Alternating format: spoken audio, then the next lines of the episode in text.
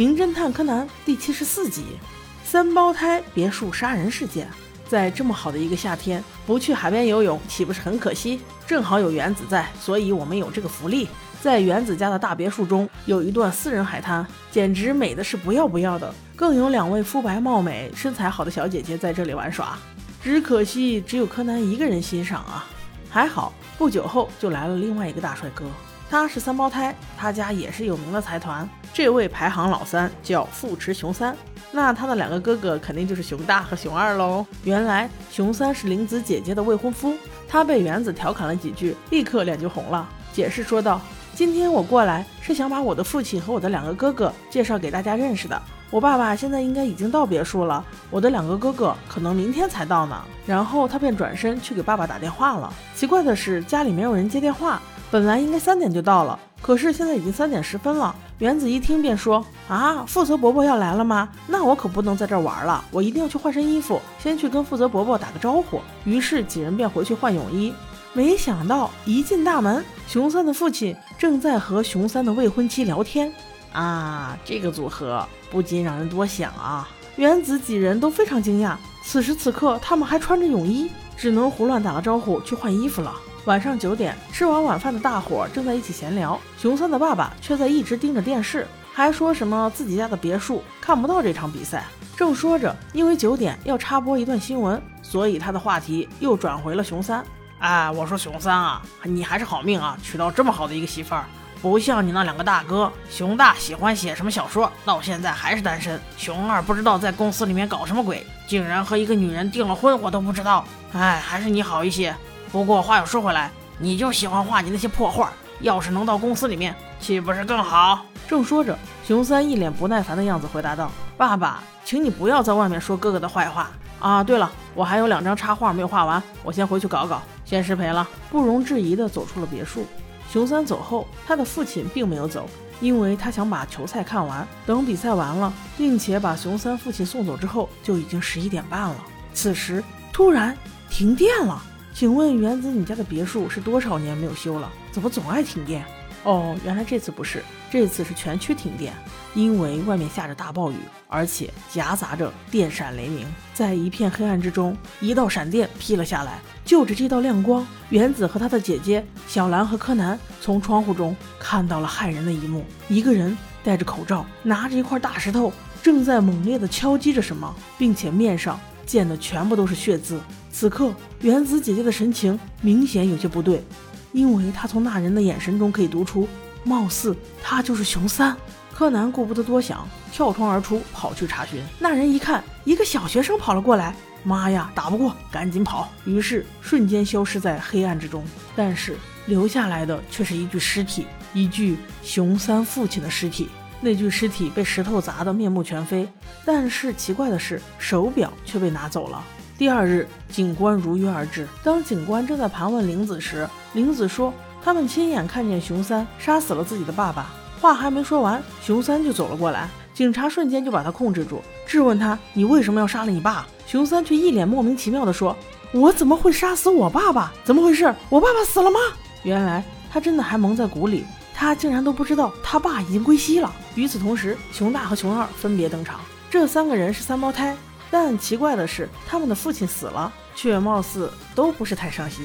警察此时突然发话：“熊三先生，您现在必须跟我回警局，因为您是这场杀人事件的嫌疑人。”原子闻言提出了质疑：“我们昨天晚上看到的凶手戴着口罩，只能判断眼睛和眉毛和熊三哥哥像，那是因为我们不知道他还有两个这么像的兄弟。现在我们无法确定到底是他们三个中谁杀了他们的父亲。”警察一想。好像是这么个道理，那要不再等等？此时，熊二立刻跳出来澄清，自己根本没有机会杀死父亲，因为昨天晚上自己还在冲绳岛上出差。你为什么要在中国的岛上出差？下次不允许你来。熊二不仅在出差，而且还坐了一班飞机，那个飞机的飞行时间根本不允许他回来作案。警官一听就去查询了。熊大一看。熊二已经拿出了不在场证据，自己也不能落后呀，于是也提出了自己的不在场证明，那就是电话答录机。熊大在晚上十一点三十四分的时候给他的爸爸留言说：“你看的那场比赛非常厉害，熊二还在帮他打官腔：“我哥不可能是凶手的，因为那场比赛只有卫星转播。十一点二十五分结束后，哥哥怎么可能边发留言边杀人呢？”于是警官又找人去确认他们这些证据。此时，熊大和熊二一个眼神交流，就知道我们要打双簧，然后陷害老三。当着警察的面就说：“那唯一杀死爸爸的人，可能就是老三了。”老三还是一副莫名其妙的样子：“哥哥们，怎么可能是我呢？”此时，一位警员过来与横沟警官耳语了几句。横沟警官立即指出：“熊二先生，你说了谎。昨天的那架飞机似乎提前了半个小时降落啊。”此时，熊二面色大变，立刻改口说道。警官，是的，我是撒谎了，因为我一直都在我的未婚妻那里，她身体不好，我怕我的爸爸生气，所以找人代替去了冲绳。但是我现在说的是真话，我真的没有杀人呢。横沟警官立刻又找人去查，而此时熊大也露出了破绽，因为他在电话答录机的留言中提到的一个棒球明星并没有出现。熊大也是立刻解释，对不起，警官，我也撒谎了，我确实没有看那场转播。但是我确实也没有杀人，因为那时我在游戏厅里玩小钢珠。警官一听，又叫人去查。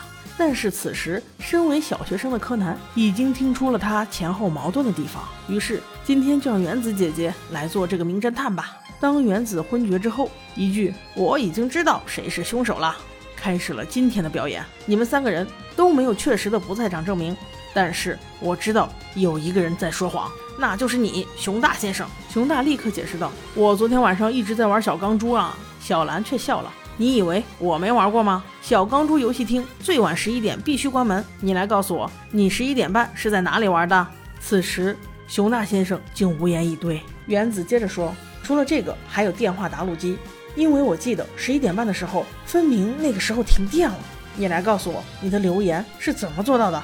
熊大先生更是莫名其妙，因为他疏忽了这一点。再有，最重要的一点就是被害人的手表为什么消失了？因为就是熊大在手表上安装了窃听器，这样一来，你就能准确的知道什么时候你父亲会回到别墅。